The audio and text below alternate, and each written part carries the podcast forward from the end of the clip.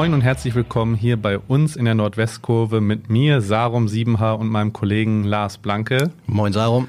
Wir sprechen hier, wie ihr wisst, über alles, was mit dem VfB Oldenburg zu tun hat. Und ich würde sagen, dann warten wir gar nicht großartig lange, sondern kommen ja direkt zum Eingemachten. Am vergangenen Wochenende hat der VfB gegen den ersten FC Saarbrücken gespielt, zu Hause 0 zu 1 verloren und damit, ja, sieht die Ausgangslage für den Klassenerhalt ja dann doch irgendwie relativ düster aus, Lars? Das Abstiegsgespenst ist bedrohlich nahe gekommen, könnte man sagen, oder? Man kann ihm schon in die Augen schauen. Man könnte ihm schon in die Augen schauen, ja. Ja, aus VfB-Sicht ein äh, ganz, ganz schlechter Spieltag. Ähm, Hallischer FC hat schon am Samstag mit 1-0 gegen den FC Ingolstadt gewonnen und ähm, ja, dadurch wusste der VfB am Sonntag gegen Saarbrücken natürlich, dass der Druck da ist. Sechs Punkte Rückstand. Hat dennoch ein gutes Spiel gemacht. Können wir gleich nochmal ein bisschen näher drauf eingehen. Aber wenn wir jetzt rein erstmal um die veränderte Ausgangslage reden vom Wochenende, dann muss man sagen, es wird langsam düster. Ne? Sechs Punkte Rückstand, drei ja. Spiele noch. Jeder, der jetzt noch dran glaubt, so richtig, ich bin ja einer, der äh, bis letzte Woche noch dran geglaubt hat, ähm, ja, der ist schon, ich würde es eher Zweckoptimismus nennen, wenn man jetzt noch dran glaubt. Ne? Ja, zumal der VfB jetzt ja in der Tabelle auch überholt worden ist von Meppen. Ja die ja auch anscheinend gerade eine gute Serie haben. Das heißt, man Drei ist Spiele jetzt, in Serie gewonnen, ja. Man ist jetzt nicht mehr nur von Halle abhängig, sondern eben auch von Meppen. Ja, der Middendorf-Mythos beginnt im Emsland. Ja, tatsächlich. Und ich habe, was habe ich? Ich habe vor ein paar Wochen noch gesagt, ich habe äh, Meppen und Zwickau totgeredet. Das weiß ich noch. Das ist jetzt drei oder vier Wochen her. Du hast schon mehrere inhaltliche Fehler hier begangen, begangen aber da wollen wir jetzt mal nicht näher drauf eingehen. So. Keiner ist frei von Fehlern. Aber nee, Mappen ist äh, der Hammer, ne? muss man ganz kurz mal eben, darf man ja mal 20 Sekunden äh, erwähnen. Äh, drei Spiele in Folge gewonnen, äh, plötzlich 33 Punkte. Ähm, große Probleme spielen noch gegen Osnabrück, Dresden und Freiburg. Das heißt, die haben noch drei Hochkaräter in ja, ihrem Restprogramm. Aber sie haben auch gegen Saarbrücken und Wien Wiesbaden gewonnen. Ne? Du, also ähm, da würde ich gleich, äh, könnte ich gleich zum VfB ein Zitat liefern, weil Wunder gibt's immer wieder. Ähm, in Meppen arbeiten sie dran, in Oldenburg leider noch nicht. Ne? Wir brauchen jetzt ein Wunder von der Hunte, Sarum. Was soll ich sagen? Das Wunder von der Hunte, ja. Keiner kann mehr ernsthaft sagen, äh, dass der VfB jetzt noch irgendwie in einer guten Ausgangslage ist, beziehungsweise war er vorher auch nicht, aber keiner kann jetzt wirklich noch den großen Optimismus ausstrahlen. Das heißt, jetzt muss irgendwie eine Recht, jetzt erst Recht-Erhaltung äh, rein, Spiele in Mannheim, Mannheim gewinnen und ja, dann braucht es, äh, wenn wir an die Weser rüber gucken, eins dieser Wunder, die es immer mal wieder im Fußball gibt. Warum? Du als HSV-Fan, hast du davon auch schon mal was gehört? Oder schweigen wir lieber an dieser Stelle? Von Wundern? Ja. Ich hoffe auf eins in dieser Saison tatsächlich. Mal schauen. Du, der Vielleicht, HSV bestätigt doch absolut seine Form der vergangenen Frühjahre. Ist doch alles, ja. alles, alles wie man es erwartet, oder? Ein bisschen belastend, um ehrlich zu sein. Aber gut. Wir sprechen hier ich über möchte, den VfB. Ich, ich, möchte nicht, ich möchte dich wirklich nicht ärgern, aber so langsam würde ich nach hinten gucken an deiner Stelle. Und nicht mehr nach vorne. Ah, guck, ich merke schon. Ich, ich, ich sehe das anders. Ich merke schon, du möchtest nicht. Ich sehe das anders, aber gut. Lass mir doch die bisschen, das bisschen Schadenfreude. Ähm, ja, der Sonntag im Marschwegstadion war, war ja, traurig genug. Aber ja, so spielerisch und sportlich fand ich es gar nicht so Nein, aber das Traurig. bringt ja in dieser Phase leider Natürlich, das mehr. kannst du dir, ich meine, der Saarbrücken-Coach hat auch nach dem Spiel gesagt, dass es echt schwer war. Ja. Ähm, der Essen-Coach letzte Woche hat genau dasselbe gesagt, aber da kann der VfB am Ende sich einfach, ja, also nichts von kaufen. Ja. Und ähm, wenn man, ich finde, wenn man das in dieser Saison, wenn es wirklich am Ende schief gehen sollte, es an zwei, drei Sachen festmachen muss, dann ist eins der Dinge auf jeden Fall individuelle Fehler. Schon wieder ein Elfmeter mhm. und wieder in einer Phase des Spiels, ganz spät, 84. Ja. Minute. Lass mich ganz kurz äh, den Spielfilm des Spiels für diejenigen, die vielleicht nicht äh, das Spiel im Stadion oder äh, auf Magenta sehen konnten, erzählen. Ähm, ja, VfB wirklich äh, sehr, sehr gut reingekommen ins Spiel dafür, dass so viel Druck auf der Mannschaft lag, hat gleich in den ersten 14 Minuten, glaube ich, drei bis vier kleinere und eine größere Chance, den Kopfball von Manfred Starke gehabt. hat dann nach einer halben Stunde ein Riesending von äh, Patrick Hasenhüttel, wo man wirklich sagen muss, da hat der VfB nicht viel äh, falsch gemacht. Da hat der Saarbrücker Torwart einfach auch herausragend gehalten, ähm, aus zehn Metern frei. Ah, ich sehe, ich sehe, da ist jemand so ein bisschen am Zweifeln. Du meinst, Hasenhüttel wahrscheinlich noch platzierter schießen müssen, oder? Als Stürmer da tue ich mich echt schwer, echt schwer. Also natürlich hält der Torwart den, aber. Ja. Ich finde, er war. Es ist immer leicht gesagt. Ich finde, er nimmt den, nimmt den Querpass von Stendera direkt aus der Drehung. Ähm, er hatte schon einen Gegenspieler hinter sich. Effektiver wäre es wahrscheinlich gewesen, wenn er ihn entweder ganz flach oder ganz hoch auf die lange Ecke bringt. So war es natürlich Flughöhe vom äh, Saarbrücker Torwart, der aber wirklich äh, herausragend reagiert, muss man wirklich sagen. Also mein Eindruck im Stadion, ich habe es mir natürlich danach nochmal im TV angeguckt, war, dass das wirklich auch eine schnelle Kombination mit einem fixen Abschluss war und da muss man sich als Torwart erstmal so abdrücken und äh, die Hand noch an den Ball kriegen. Also da hat der VfB aus meiner Sicht nicht viel falsch gemacht. Viel falsch gemacht hat er dann in der 62. Minute nochmal eine Riesenchance. Ablage von Ademi auf Lino Schäfer, der. Der muss rein. Ja, der, der von der halben Seite quasi nach innen zieht äh, und mit links direkt abschließen kann und den Ball ja, vier, fünf Meter über das Tor setzt. Ja, junger Spieler äh, kann natürlich jedem passieren, aber das sind Chancen, die im Abstiegskampf dann einfach rein müssen. Dann gehst du 1-0 in Führung und Saarbrücken war wirklich keine, jetzt nicht groß unterlegen, aber gestern absolut schlagbar, muss man sagen. Das ähm, war also für mich, wenn man das, also wenn man auch die Qualität des Gegners ähm, vergleichbar mit dem Spiel, finde ich, gegen Freiburg, nur dass es halt in diesem Spiel gegen Saarbrücken mehr Chancen gab. Ja. Ich finde, Oldenburg hatte die deutlich besseren. Ja. Ähm, in der ersten Halbzeit, das mag jetzt vielleicht keine, ja, kein Hochkaräter gewesen sein, aber ich erinnere mich an eine, an eine Chance von Chitarski, die kann auch mhm. gut und gerne mal reingehen. Geblockter Kopfball, ja. Ähm, äh, ganz am Anfang starke. Ich glaube, du hast es ja, eben ja, erwähnt. Das war der Kopfball, elfte Minute, ähm, glaube ich.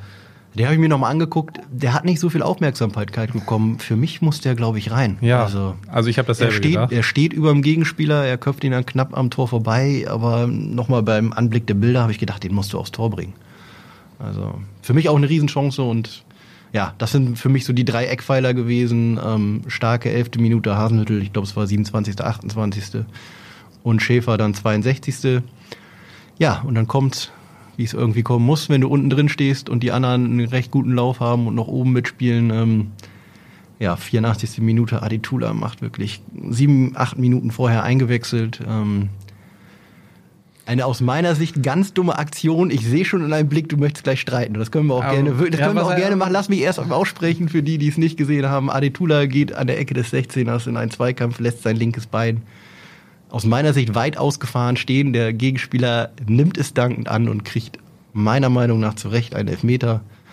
Ähm, Marvin Kühni, Kuni, äh, bin mal wieder unsicher bei der Aussprache. Ich glaube Marvin Kuni, Marvin genau, glaube ich, ja. Verwandelt sich ja zum 1-0-Sieg, der, und das hat auch der äh, Saarbrücker Trainer äh, danach äh, zugegeben, schon eher Kategorie glücklich war.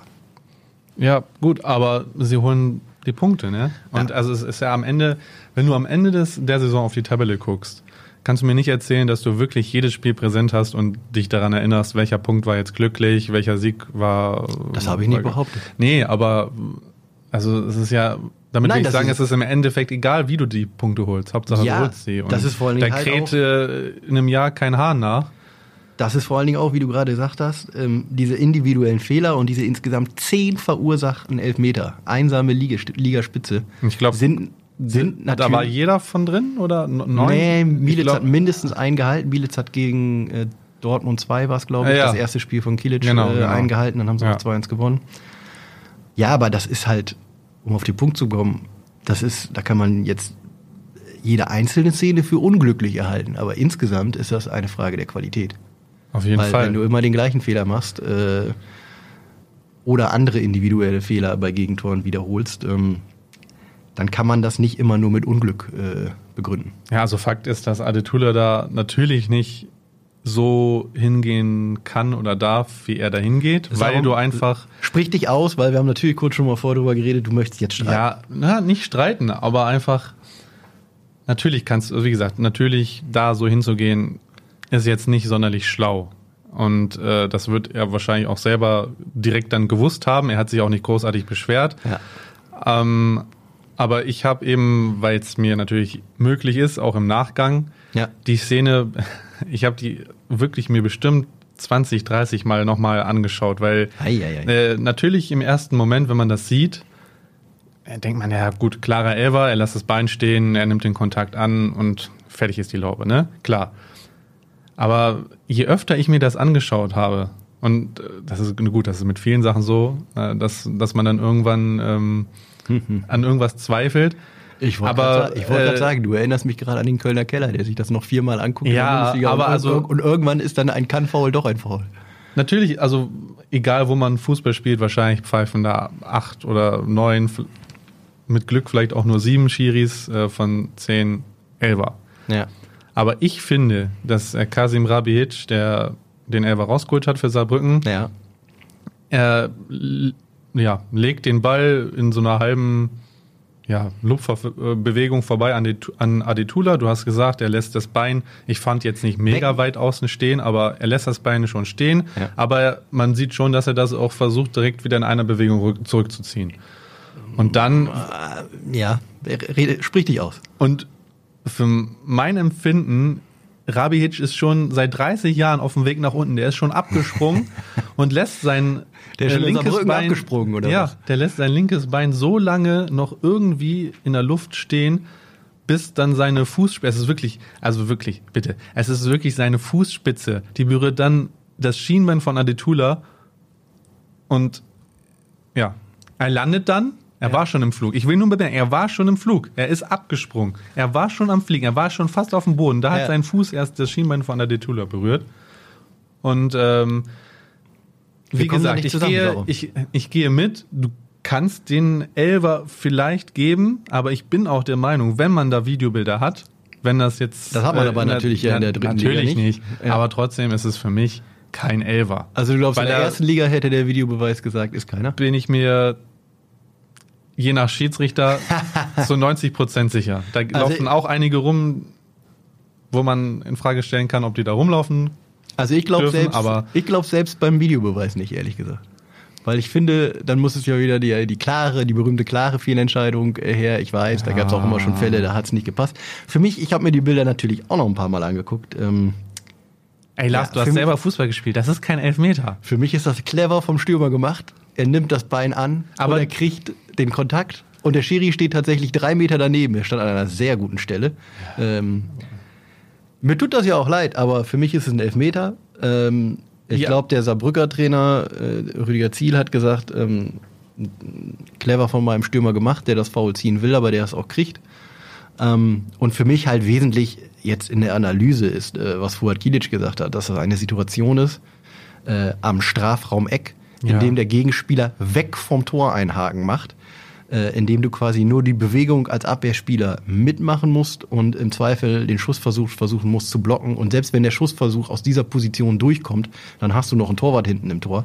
Da darfst du nie im Leben ihm die Chance geben, äh, dass er den Elfmeter ziehen kann. Hat auch was mit Spielintelligenz zu tun. Absolut. Und da sind wir natürlich dann auch bei dem Fakt, dass Ayodele Adetula sicherlich zurzeit nicht mit Selbstvertrauen äh, vollgetankt ist, dass er wenig Spielpraxis hat und dass er, dass er natürlich auch kein Verteidiger ist. Das heißt, ähm, so diese, diese, diese Verhaltensmuster, die ein Abwehrspieler in dem Moment hat, die hat er vielleicht auch einfach nicht so äh, in seinen Genen, will ich mal sagen. Und dann kommen halt drei Faktoren dazu, ja, und schon hast du das Spiel verloren. Ja. Ja, das letzte Mal hat er gespielt gegen Ingolstadt. Das ist jetzt drei, drei Wochen her. Ja, er hat Neun Minuten. Mh, er hat allgemein wenig gespielt. Hast du das gerade vor dir? Oder? Ja. Ähm, Davor war er wegen Grippe außer Gefecht. Ja. also ich kann mich ehrlich gesagt und das meine ich nicht böse. Ähm, Ayodele Adetula hat ja eine hervorragende Saison in der Regionalliga Nord gespielt, war ein großer Faktor zum Aufstieg. Aber wenn ich mich jetzt an diese Drittligasaison erinnere, dann kann ich mich eigentlich nur an eine einzige so richtig gute Aktion, die mir in Erinnerung geblieben ist, ähm, äh, ja, erinnern. Und das war natürlich dann das Siegtor bei Kilic erstem Spiel gegen, gegen Dortmund, das 2-1 kurz vor Schluss. Aber auch da hat er nur fünf Minuten gespielt. Also ja, ja, kurz zuvor eingewechselt ja. und macht dann das Siegtor, aber äh, ja, da kann man ja nun nichts gegen sagen.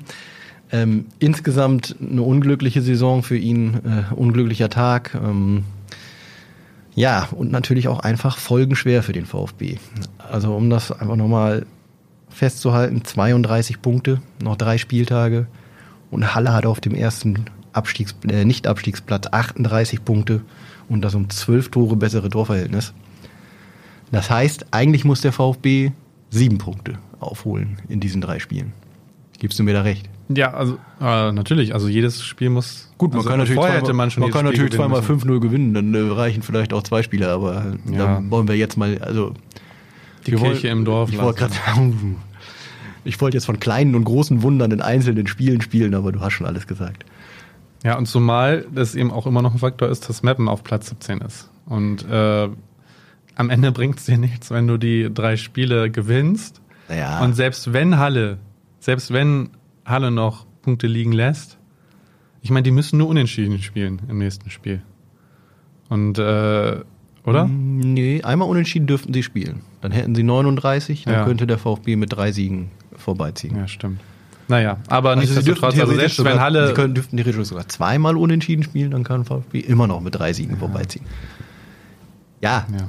du hast ja recht. Ähm, die treuen Zuhörer hier wissen, dass ich bis jetzt immer optimistisch geblieben äh, bin. Das kann man natürlich an dieser Stelle jetzt so nicht aufrechterhalten, ähm, dass man optimistisch bleibt. Äh, drei Siege bei Spielen in Mannheim gegen Zwickau und in Dresden wären ein Wunder von der Hunte, würde ich mal behaupten.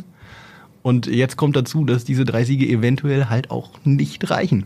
Wenn Halle noch ein Spiel gewinnt, haben die 41 und das bessere Torverhältnis.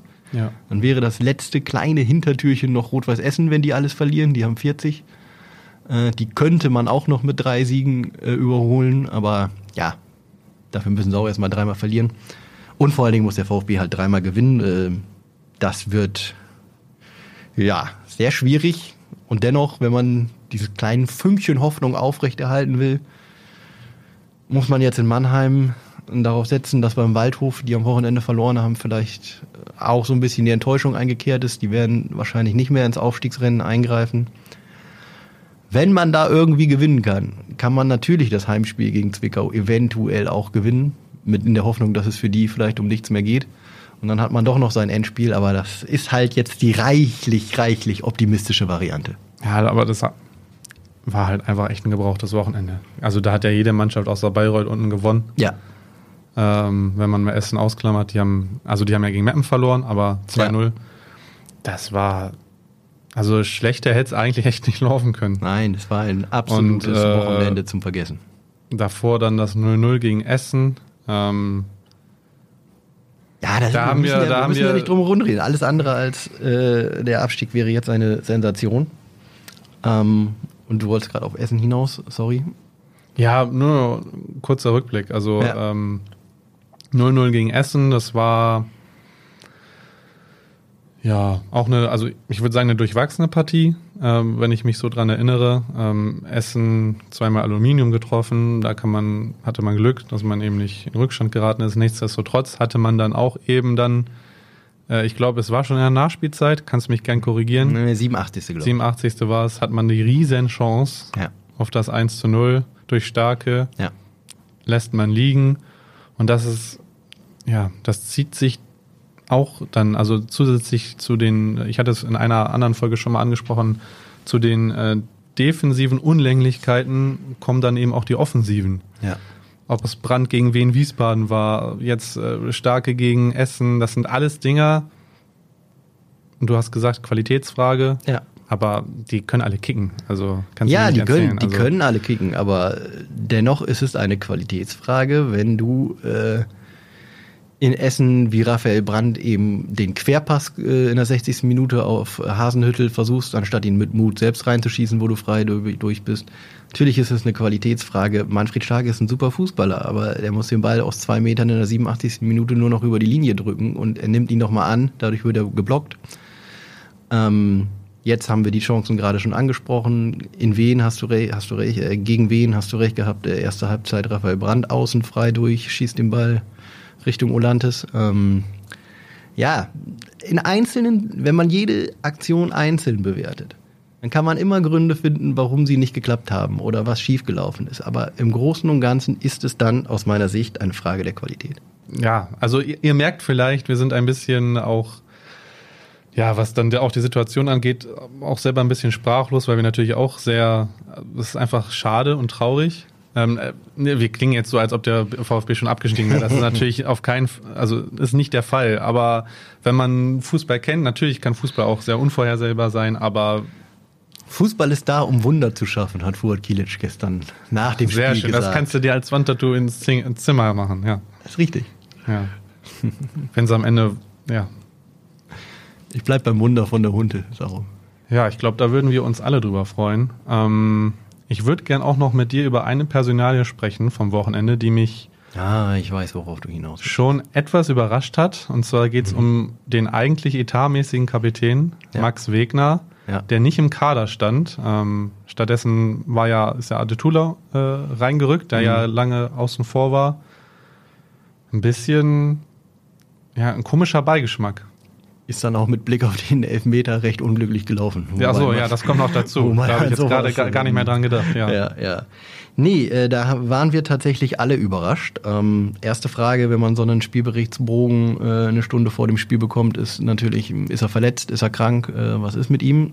Alles nicht der Fall gewesen. Ähm, ja, wir haben Fuad Kilic natürlich nach dem Spiel darauf angesprochen, warum Wegner nicht im Kader stand. Ähm, er hat das auf der Pressekonferenz ähm, sehr allgemein gehalten, die Erklärung, hat gesagt, dass sie sich natürlich äh, bei jedem Spieltagskader Gedanken machen, wie am besten die Zusammenstellung ist und dass sie diesmal mit Adetula einen Spieler im Kader haben wollten, der sowohl außen als auch zentral spielen kann, wohingegen Max Wegner halt in erster Linie ein zentraler Stürmer ist. Ähm, und hat auch nochmal auf die U23-Regelung äh, hingewiesen. Davon ist zwar Adetula nicht betroffen, aber es müssen halt vier U23 Spiel, deutsche U23-Spieler in einem Spieltagskader stehen. Ähm, das heißt, ein Fabian Herbst ist häufig auf der Bank, obwohl er nicht spielt. Bokjans. Ähm, Bokjans ist auf der Bank. Ähm, äh, wer sind die anderen beiden? Hilf mir kurz. Ähm, Lino Schäfer natürlich in der Startelf. Ja. Und ähm, dann haben wir noch Dominik Ndure eingewechselt. Äh, das waren die vier U23-Spieler.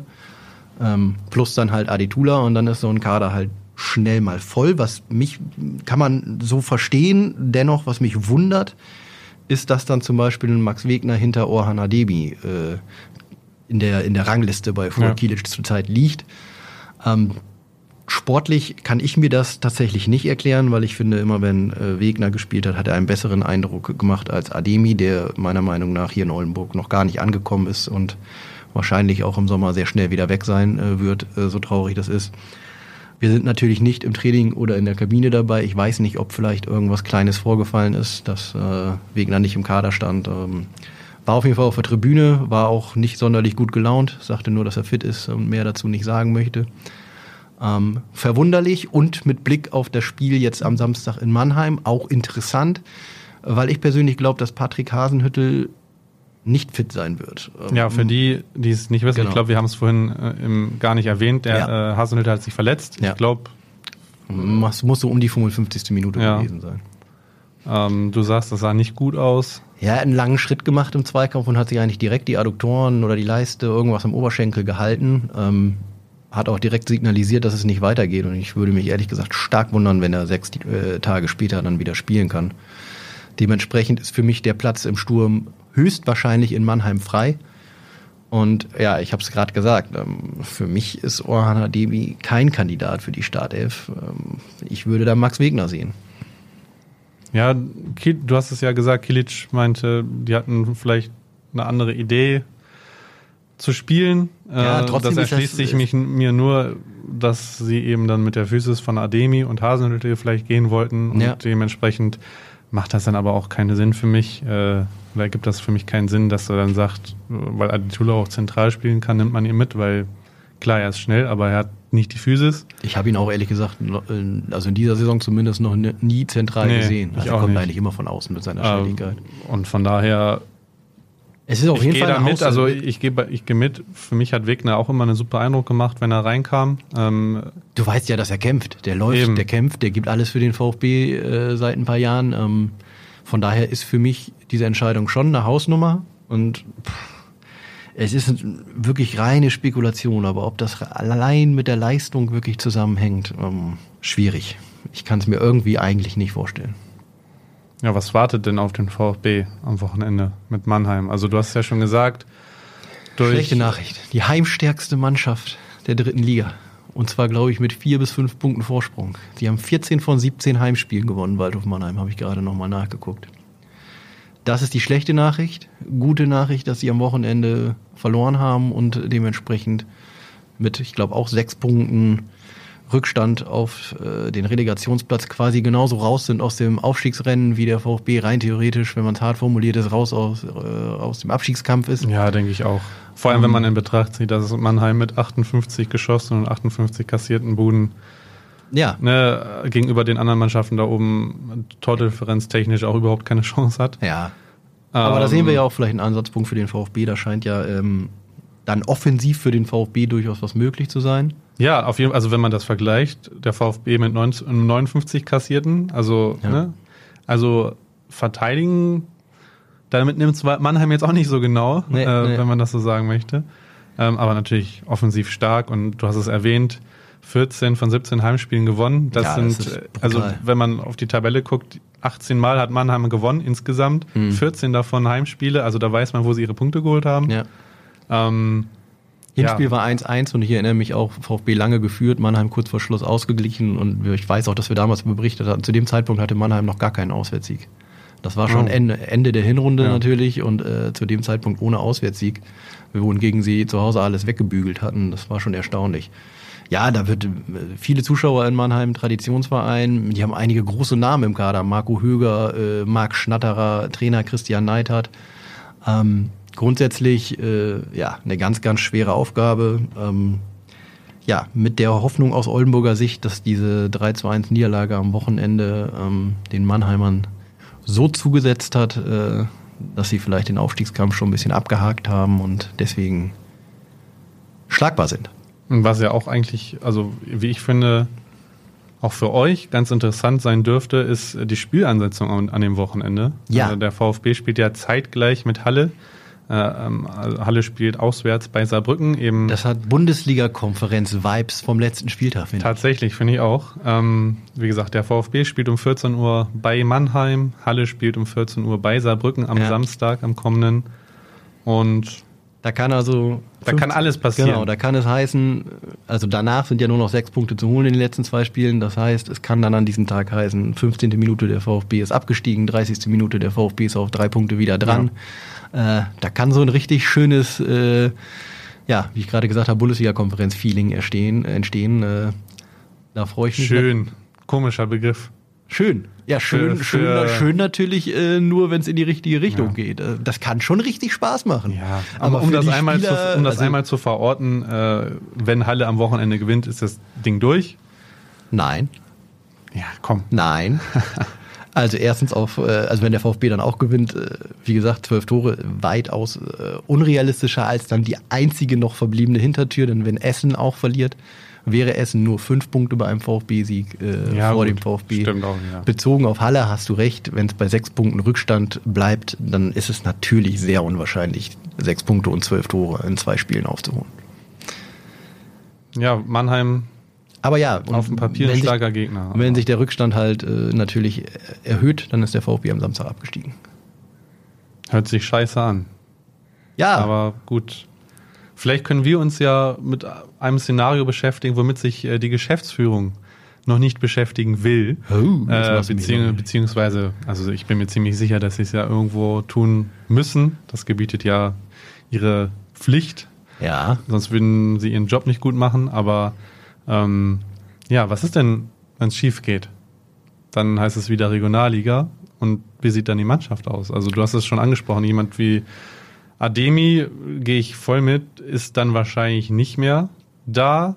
Und auch andere Spieler, einen ähm, Steurer, der ja auch in den letzten Wochen absoluter Leistungsträger war, den sehe ich dann auch nicht. Der ist ja auch erst vor der Saison von Duisburg gekommen. Ähm, hat sich mit Sicherheit trotz jetzt der 59 Gegentore auch vielleicht empfehlen können. Ja, absoluter Leistungsträger. Äh, die dritte Liga und sonst ähm, ja, einen Stenera, einen Buchtmann von der Qualität her, wenn sie fit sind. Ja, also grundsätzlich ähm, um das nochmal einzuordnen, wir haben natürlich auch schon mal nachgefragt, ähm, noch wollen die VfB-Verantwortlichen eben über dieses Szenario selbst nicht sprechen, weil sie den vollen Fokus ähm, auf den Klassenerhalt richten. Aber ich glaube, wir müssen uns nicht groß äh, wundern, dass es einen erneut sehr großen Umbruch im Sommer geben wird, wenn der VfB absteigt.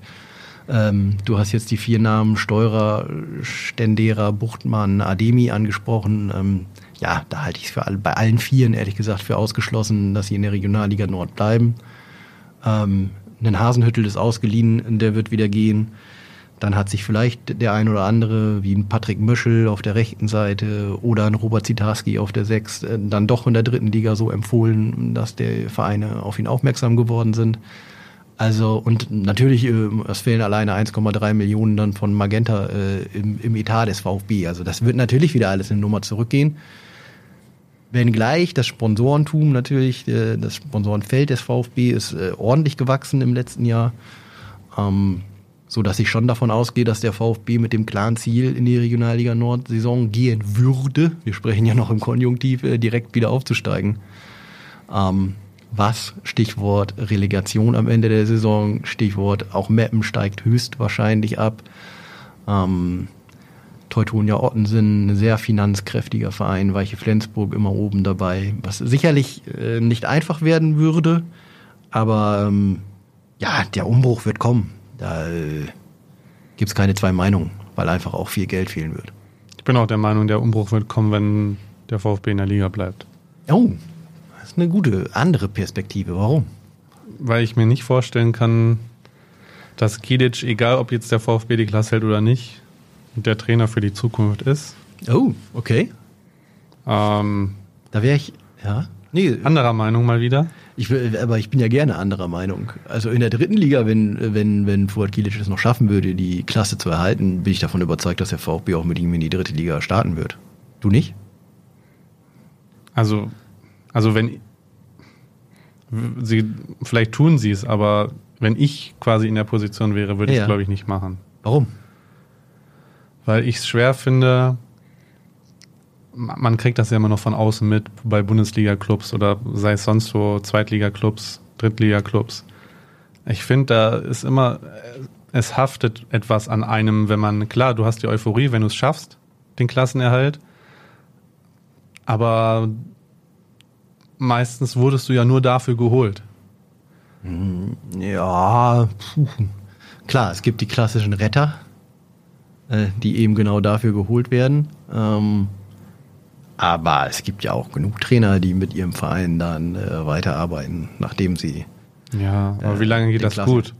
Ja gut, das ist natürlich ein theoretisches Szenario, aber also meine persönliche Meinung ist, dritte Liga, Fuad Kilic, ja, Regionalliga Nord äh, stelle ich mir tatsächlich auch schwierig vor, weil er hat seinen Lebensmittelpunkt und Familie in Köln. Ähm, ist jetzt, glaube ich, das erste Mal hier im Norden unterwegs und ob er dann in der Regionalliga Nord wahrscheinlich auch nicht unbedingt das gleiche Geld verdienen kann wie in der dritten Liga und ob er dann hier bleibt. Und auch ist ja, ja auch äh, ist ja dann auch mit seiner Mission letztlich gescheitert, äh, äh, wenn der Abstieg kommt. Von daher glaube ich da ja bei dem Szenario Abstieg natürlich auch einen Trainerwechsel, aber ähm, in der dritten Liga kann ich mir das gut vorstellen. Glaubst du denn jetzt noch dran? ja, nein, jetzt dran. Warum? Also nein, ich glaube jetzt nicht mehr dran, weil die Situation ist so schlecht, äh, dass ja selbst drei mögliche Siege vielleicht nicht mehr reichen.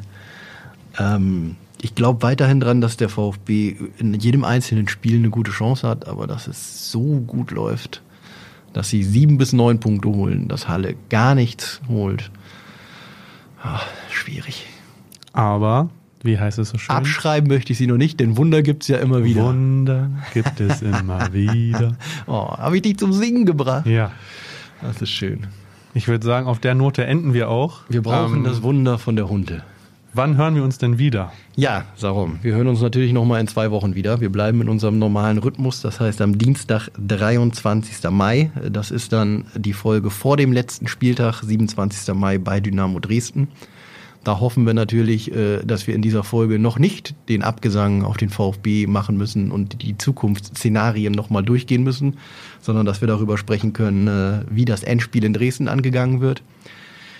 Ansonsten würden wir uns natürlich freuen, wenn ihr den Podcast bei der Plattform eures Vertrauens abonniert. Ähm, da könnt ihr übrigens auch äh, alle Folgen unseres VfB Live Talk Formats Nordwestkurve der VfB Talk nachhören. Hatten wir letzte Woche wieder eine schöne Episode mit Marcel Appia und dem Sportvorstand Andreas Boll. Ähm, wenn ihr sonst noch Themen, Ideen und Anregungen habt, äh, ja, an, über die wir an dieser Stelle mal sprechen sollten, dann schreibt uns doch gerne eine E-Mail an red.sport.nwzmedien.de.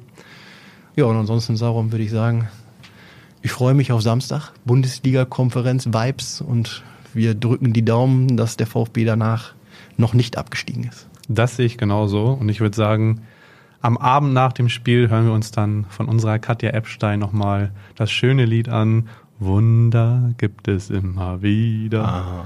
Bleibt sportlich und bis dahin. Ciao. Tschüss. tschüss.